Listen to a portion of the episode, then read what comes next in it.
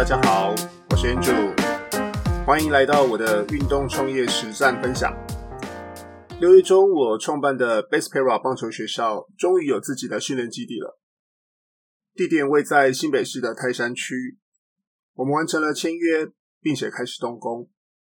随着这个基地的开始，我想要开启一个个人官网以及 Podcast，来记录我的创业甘苦、心路历程及观点分享。这几个月来，台湾受到了疫情的影响，许多人苦不堪言。不少朋友也很关心的问我说：“嘿，Andrew，在疫情时期，运动产业不是很惨吗？为什么你仍然要投资这样的场地跟设备啊？”我有一个朋友，他说的很好，我想引用他的话。他说：“没有苦尽甘来这件事啦，苦会一直来，一直来，只有用平常心把它们吃了。”才能不怕的说，其实苦也没有什么大不了的，这不过就是一种味道罢了，吃多了也能白白胖胖的饱。哈哈，这样的形容是不是让人很有感觉？所以不管你是什么时候做什么事情，其实都会有许多挑战伴随而来。只是这两年可能我们大家比较辛苦，我们面对到的是一个比较严苛的疫情挑战。所以有几个原因是我在这个时间点仍然要投入心力跟资源去建构这个棒球运科训练基地，也是我多年来的梦想。第一个原因是长期价值的认定。这三年来，我与合作伙伴谢长亨总教练举办了数十梯次的营队，我们训练了上千位的选手，从接触到基层选手、家长跟教练。我很明确的感受到，他们对于这样训练的需求，甚至于是渴望。而事实上，棒球运科训练在国外已经是趋势，在美国的民间就有近千间这样的运科训练机构。除了训练基层棒球选手之外，许多大联盟的选手在季后也会到这样机构去接受个人化的运科训练，让自己能够更强。其实这也带动了美国整体运科生态链的发展，包括各式各样的硬体量测仪器、数据分析的软体、激励体能辅具、保健营养的周边等等，甚至于是博弈娱乐服务。对，你刚刚听到是博弈娱乐服务哦，这是一个在台湾比较少见的产业。在美国有许多数据分析公司的背后，都有合法的博弈娱乐公司。或是创投来做投资跟支持，如此一来，整个生态链可以掌握更精准的运动数据，而博弈公司在开盘的计算上面就能够设计得更高，优化，好，让它这个整个产业带动了发展。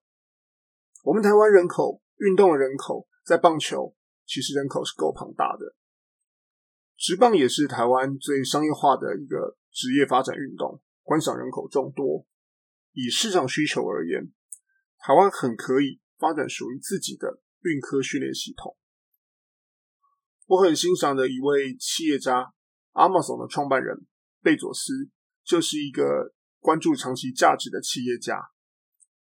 长期价值，或许你也可以称之为长期主义，让贝佐斯关注客户、关注市场、关注需求，而不是关注竞争对手。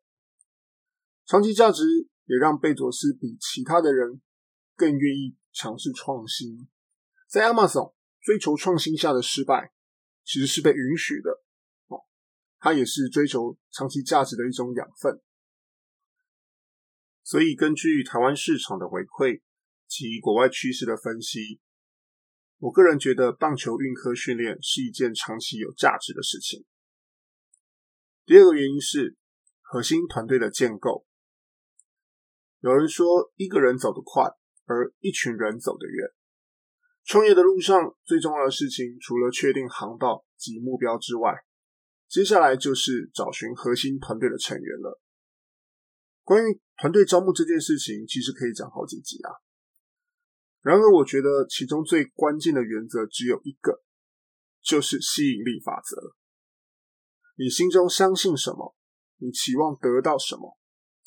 只要你坚信这件事情你要完成它，你就能够吸引到这样的人事物来帮你，这是真的。包括供应厂商、团队伙伴，甚至于是客户、贵人，你都可以透过正念的思考及行动，去将他们吸引过来。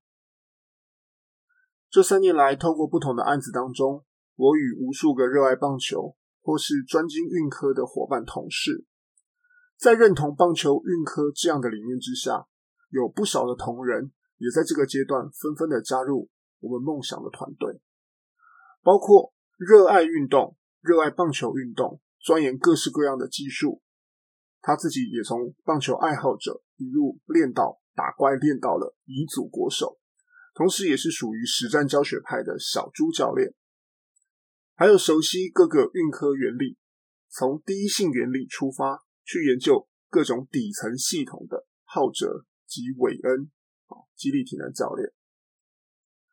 另外还有我们的棒球美女钟婷，她同样是一个女子棒球选手，她追求运动平权。过去她也研发高速摄影系统，并且在行销及营运的规划上给予我很多的协助。最后当然是我们的精神领袖。也是棒球传奇球星与教练谢长亨曹总。今年曹总也投资我们的团队，我们成为了事业伙伴。他的登高一呼，让团队更完整。以团队以曹总身经百战的球员及总教练的资历，他愿意奉献他的所学，并且整合最新的运科知识，与我们团队当中。年轻的一些运科教练一起担任技术整合国外运科新知的重要桥梁，并且进一步内化淬炼成属于我们台湾的在地方法论，让我们的知识底蕴更加完整。我们誓言要一起建构属于台湾的棒球运科系统。我相信这一切都是在正念的吸引力法则之下所带来的良善团队成员，以及我们拥有勇往直前的力量。随着我们基地未来的落成，我也很欢迎各家的好手、高手，包括各个方选的教练、软硬体的厂商、运动周边商品，包含手套啊、球棒等等，还有营养食品，这些伙伴都能够被我们吸引而来。欢迎大家一起为台湾棒球的环境努力，建构一个正向的生态系统，一起共好。第三个原因是行政资源的支持。这几年来，或许有一些人会觉得台湾的环境不够好，而且我们内需市场不够大。然而，我觉得台湾算是对新创公司非常友善的国家。我们人才够多，政府给予的新创资源其实也不少。只要你用心去找寻，其实会有不少单位可以给予协助。当然啦，人家愿意帮你的前提是你必须是要当自己的贵人，花时间先努力让自己有个样子，并且做功课，看你现在正在做的事业跟施政当局的施政目标当中有哪些可是可以连接上关系的，然后主动针对这样的一个连接关系去提案，好，去去写细化，去敲门。其实有时候。反而会是你在帮政府单位达成它的绩效。当然，在这个过程当中，其实也就借力使力的让你的事业更进一步。以我个人而言，我没有背景，也没有大资金，然后一路走来，我的确用了一些策略手法去研究全球的趋势，然后套回我们台湾市政当局规划的市政目标。做了一些关于刚刚提到的企划，去提案，去敲门。我也运气很好的，受到了很多政府部会的协助。有机会关于这方面的经验，我也会录制一集来分享这样的实战心法，跟我怎么做。只要好好规划，其实政府的行政资源是很好用的，而且有时候甚至于是有钱也买不到的。第四个原因是创新生态系的整合，由自身的核心价值所开始的创新研发，事实上是很重要的。而唯有研发才会有特色，也才会跟别人有所差异化。然而，研发是需要成本的，也需要市场去验证，这些都需要透过时间去淬炼，甚至于有时候会失败，我们得从中去吸取一些养分。以我个人而言，我曾经做过的研发有包括 VR 棒球的研发、棒球运科训练课程的跨域整合研发、云端数据系统的研发。以及因为疫情时期，现在开始所琢磨的线上线下整合服务研发，有些带给我不少获利或者是名声，而有些则是在呃上上下下当中发展的并不是很顺利。我也在思考要如何做调整。那有一些则是我看好未来这个研发会有会有所效益跟回馈，我持续投入资源，因此。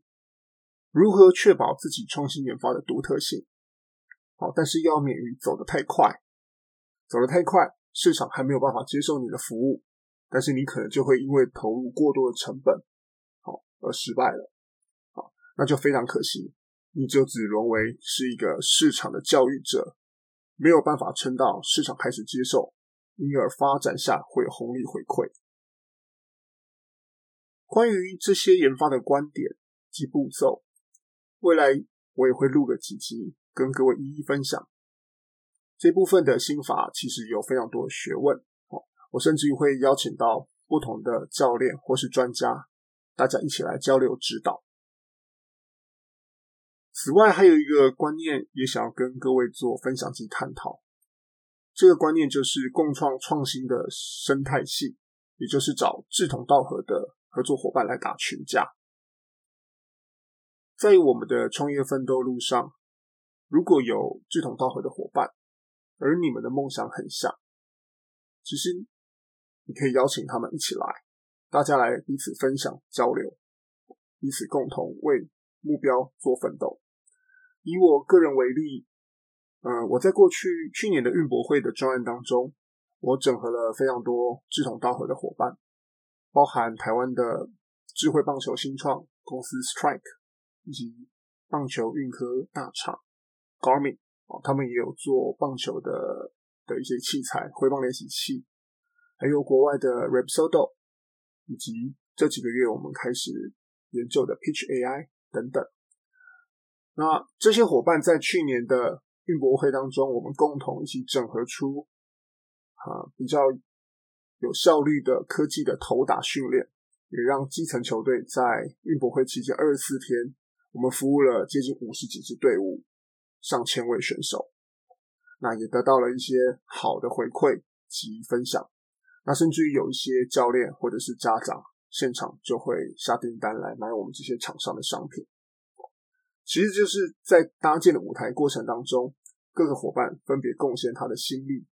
我们共同的目标其实就是能够希望推广台湾基层更了解运科训练服务这件事情，可以。为这些客户们所带来哪些价值？一个人的正念力量其实就可以彰显一定的能量威力。那一个团队呢？好，当然力量会更大。那我刚刚提到的，如果是打群架，是数个团队结合起来正念的一些威力呢？那是不是就会非常的强大？好，其中当然会有一些利害关系要去谈。好甚至于是妥协，不过这样的组合，我会觉得结集起来才会像是一个产业，而不是单一公司单打独斗。这产业呢，产业跟产业间的连结，在谈判上我们也才会有力量，哦，更容易会被政府单位重视，在政策的拟定上面给予我们更大的资源投入，推我们一把，让我们继续蓬勃发展。第五个原因是自我成就的追寻。我本身是从事互动多媒体科技产业已经十几年了，在互动的领域上，我曾经协助客人无数的客人达成属于他们的经典作品。在三十八岁这一年，我决定自行创业之后，我就会希我就希望自己能够有自己的代表作。那我喜欢运动，热爱棒球，专长是科技，因此我选择用棒球结合科技来进行创业。创业这条路上的确不容易，偶尔也会因为遭受到挫折而低潮。但是我只要用第一性原理的思维去剖析我所做事情的长期价值，我就从来都没有放弃过的念头。我喜欢在不同的情境的挑战当中，帮自己设定比较高的目标，这样就算是没有射中月亮，也能够射中老鹰。这条路上，除了自己的努力之外，其实我也很幸运的得到不少贵人的帮助，在不同的阶段都能够达到我设定的目标，慢慢朝我自己的自我梦想实践迈进。然而，在疫情时期，啊、呃，这个突发而来的这个这样的一个算是挑战吧，我相信打乱了很多人的这个节奏，也包括我自己，所以我常常会勉励。我自己本身跟团队，我们不但要活下来，撑过这个疫情时期之后，我们还要成为赢家。也希望每一个伙伴能够在这个平台上面，都能够达到自己的属于自己的成就追寻，用这样的动力，好，我让我们彼此共好的往前冲刺。以上是我。呃，简短分享的五个心路历程。那在疫情时期呢，我还是选择我本来既定的计划，我本来的梦想，我仍然选择投入资源，继续往前冲。也许有人会选择先保守观望一下，但其实这都没有对错。如果换成是你，你们会怎么选择呢？也欢迎跟我分享你们的想法跟建议。阿德勒心理学里面有一段这样的论述，啊，我想跟各位分享。真正的勇气，其实是在感到不确定跟害怕的时候，能够聆听内心的声音，勇敢的向前行。我已经为这件事情准备了三年，现在有合适的团队与我一起同行，我相信我们一定可以做得到。我们的基地目前是预计在八月初会试营运。到时候如果疫情能够趋缓解封，也欢迎大家再来找我们玩哦。到时候我们会拿出很多有趣的东西来给大家做体验。拜拜。